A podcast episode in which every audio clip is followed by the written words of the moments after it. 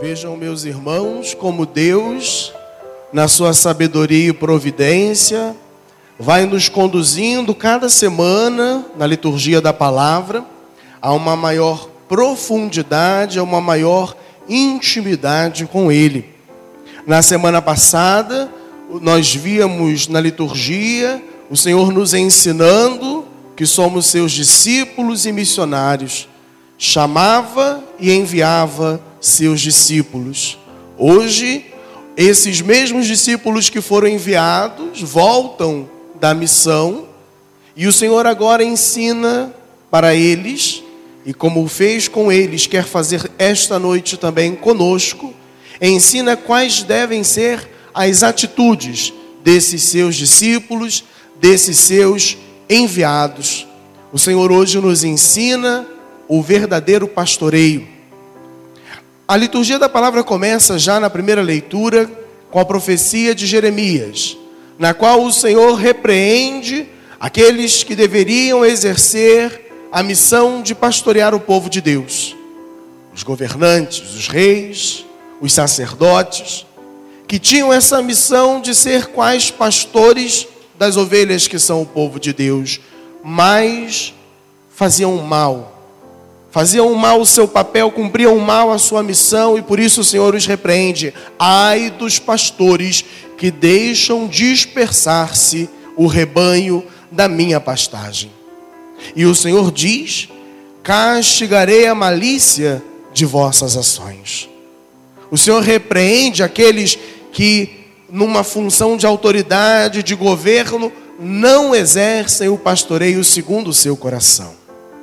Mas essa profecia não é apenas de repreensão, também é de esperança.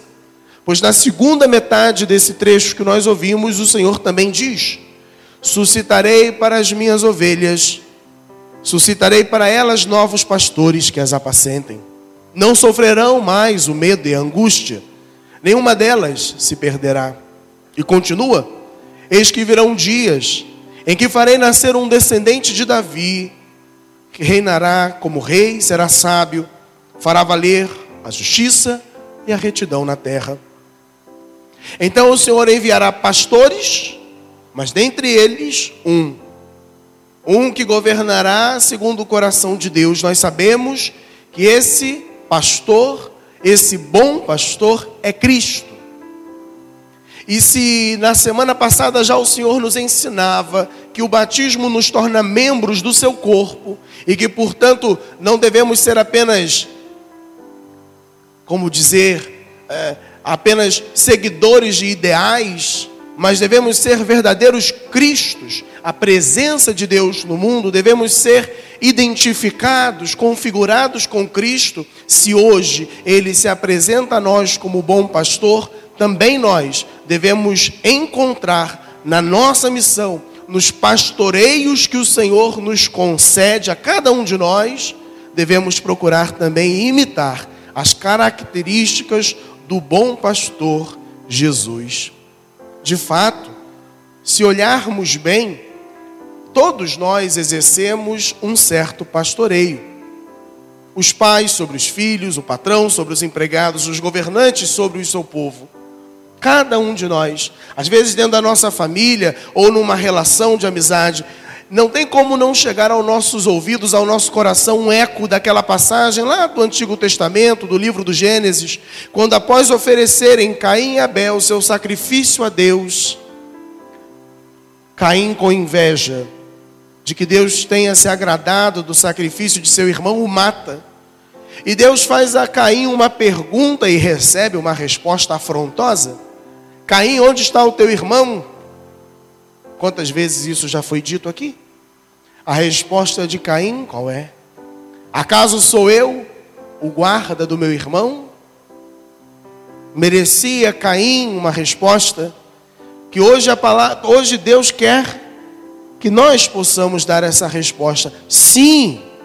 Por acaso sim, somos guardas uns dos outros não para tomar conta da vida do outro, como talvez muitos o façam, não para se intrometer nos assuntos do outro, mas para cuidar, para zelar. e assim vivemos o pastoreio que o batismo nos chama a viver. Cuidar uns dos outros. E que características o bom pastor Jesus nos apresenta hoje? No Evangelho, vemos algumas. A primeira que eu gostaria de ressaltar é justamente esse cuidado de Jesus com seus discípulos. Ele os enviou em missão por aquelas estradas poeirentas, longas, caminhando a sol a pino, tantas vezes, e agora que retornam. O Senhor tem esse cuidado de separar um tempo para ouvi-los. Uma vez que, como diz a própria palavra, era tanta gente chegando e saindo que não tinham tempo nem para comer. Por isso o Senhor Jesus separa um tempo para estar com eles, para ouvi-los.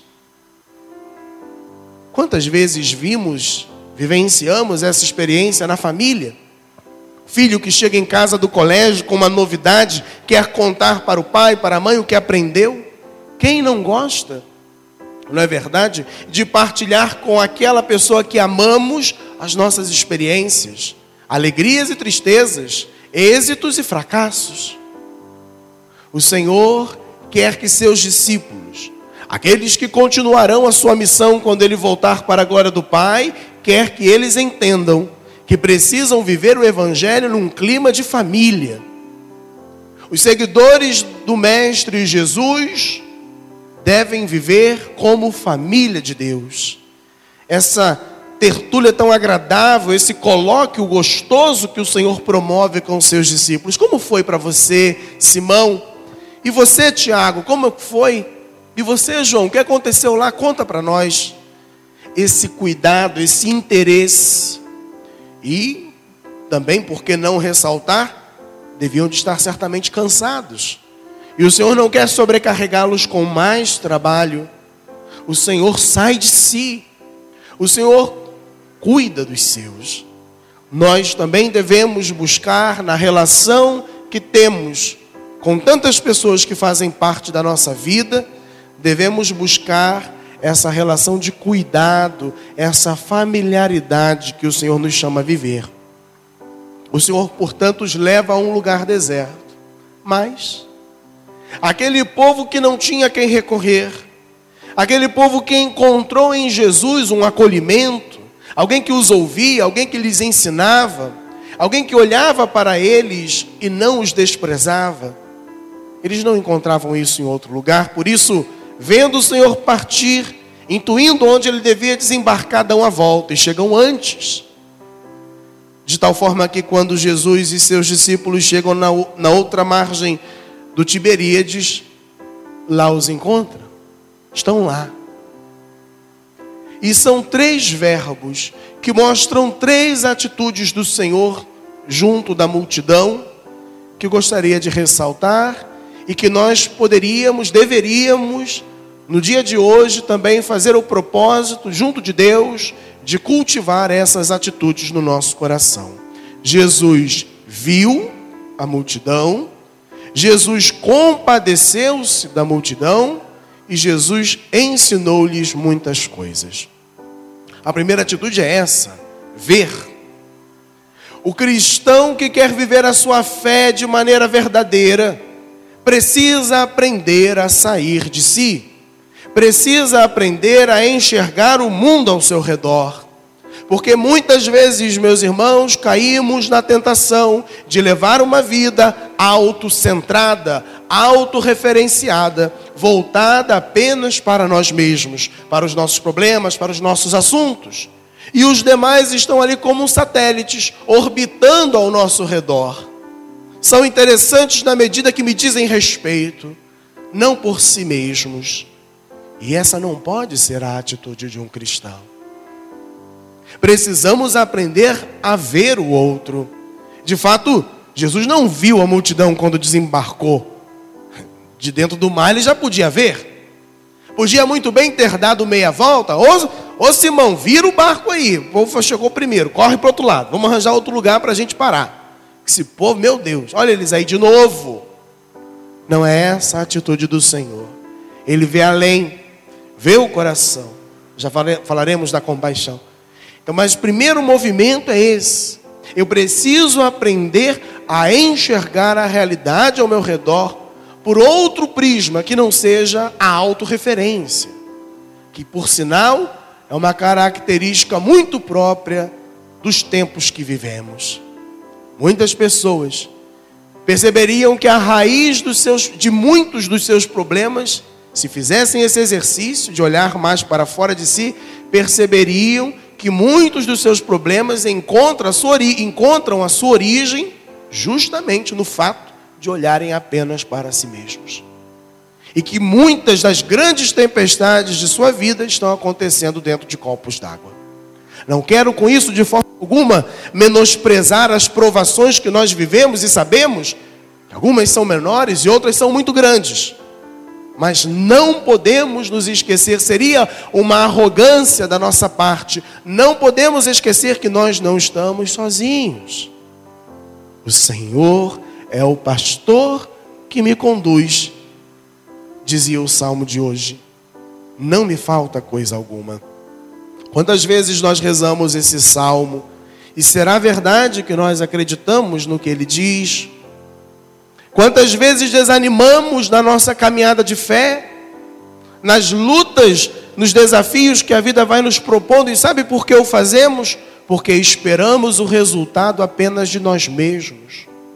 Porque achamos que a solução dos problemas que enfrentamos virá exclusivamente das nossas mãos. E quando não encontramos em nós mesmos as soluções, desistimos, jogamos a toalha. Isso é olhar apenas para si mesmo.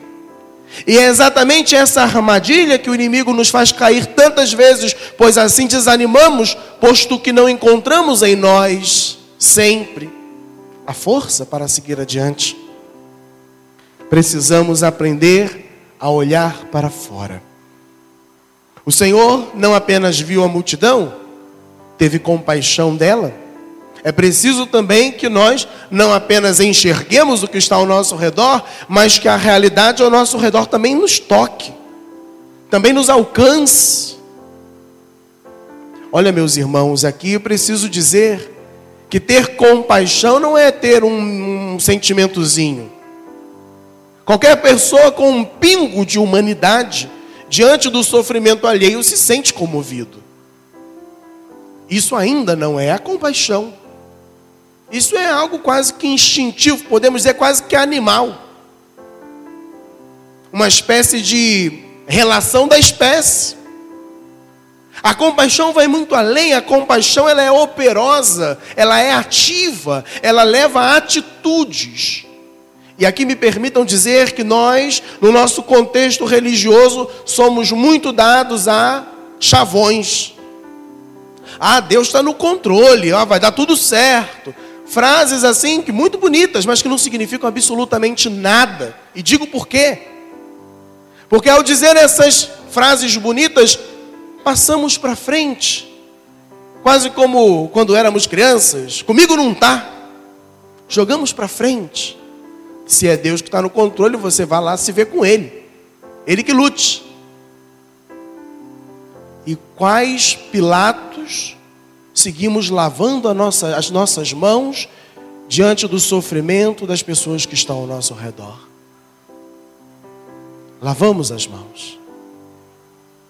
Vejam, se o sentimento que eu tenho diante da dor alheia não me leva a uma ação concreta, é puro sentimentalismo barato, é balela, que serve unicamente para alimentar o meu ego, a fim de que eu me sinta uma pessoa boa.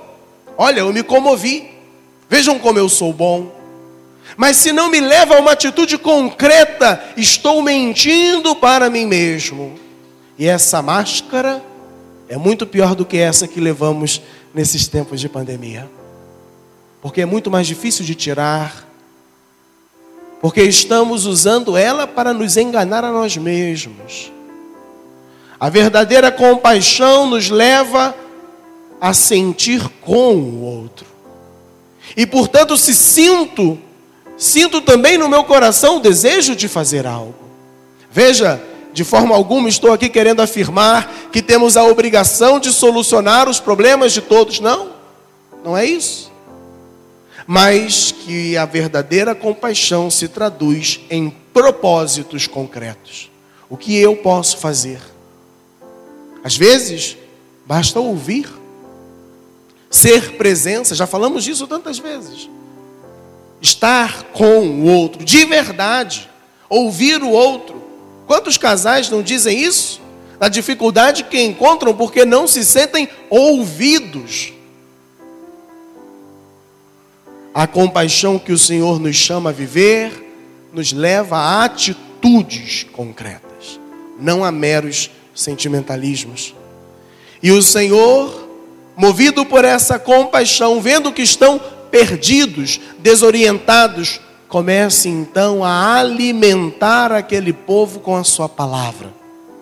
Assim também cada um de nós, buscando imitar as atitudes do bom pastor, devemos ter essa consciência de que o que nós podemos oferecer de melhor não vem de nós mesmos, mas do Senhor. Precisamos ter essa consciência de que o remédio, a solução está em Deus. E então não trazemos os outros para nós, não permitimos que estacionem em nós, mas os levamos para Deus. Grande tentação é essa, tornar-nos imprescindíveis na vida dos outros. Ah, quantos pais pecam ao tentar tornar-se imprescindíveis na vida dos seus filhos. Já nos recordava o Papa Francisco naquela carta tão belíssima, simples, pequena, Patris Corde. A carta que ele escreveu quando inaugurou o ano de São José. No último número, no número 7, ele diz uma coisa sensacional que aos nossos ouvidos pode soar um pouco duro. Mas o pai cumpre a sua missão quando ele se torna inútil. Porque enquanto o meu filho precisa de mim, quando eu trabalho para que ele precise de mim, eu no fundo estou apenas alimentando uma prisão. Talvez para saciar as minhas carências. Avante.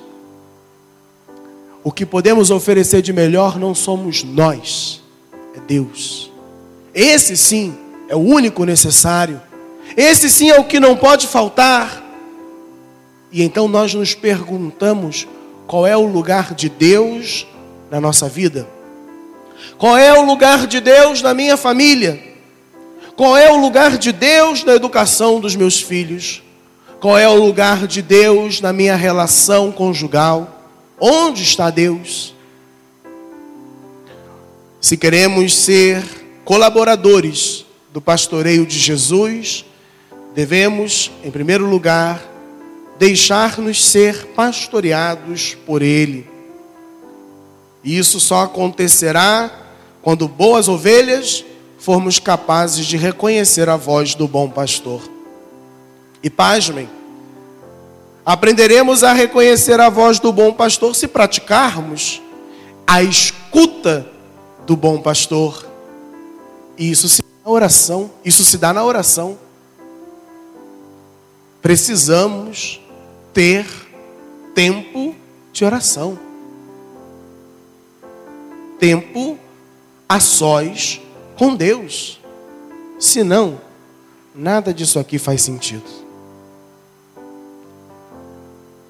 A missa precisa ser o corolário tem que ser a cereja do bolo. A missa não pode ser a única coisa que eu faço para Deus. Não. A missa é preparada todos os dias. E aqueles que têm a oportunidade de ir todos os dias devem sabê-lo ainda mais. Na minha oração diária. Falava na outra semana de termos um tempo para ler a palavra de Deus todos os dias. Você já começou a fazer isso? Espero que sim. Já começou a experimentar os frutos na sua vida? Espero que sim. Pois perceba, essa palavra deve cair no nosso coração e deve produzir frutos, porque a árvore nós conhecemos pelos frutos. Se não dá fruto, é cortada e logo seca. Peçamos ao Senhor, bom pastor, que apesar de nem sempre sermos as boas ovelhas para o bom pastor, que na sua paciência, na sua misericórdia infinitas, continue a nos conduzir. E quando quisermos, com perdão da expressão, quando quisermos pular a cerca do seu redil, que ele com o seu cajado nos traga de volta para a segurança da sua presença. E assim, acostumados a reconhecer a voz do bom pastor, seremos bons colaboradores que, vendo, compadecendo e ensinando, levaremos a palavra de Deus a tantos outros irmãos que, como nós, precisam também desse pastoreio de Jesus. Podemos encerrar essa, essa reflexão com aquele refrão tão conhecido de cada um de nós. Tu és Senhor,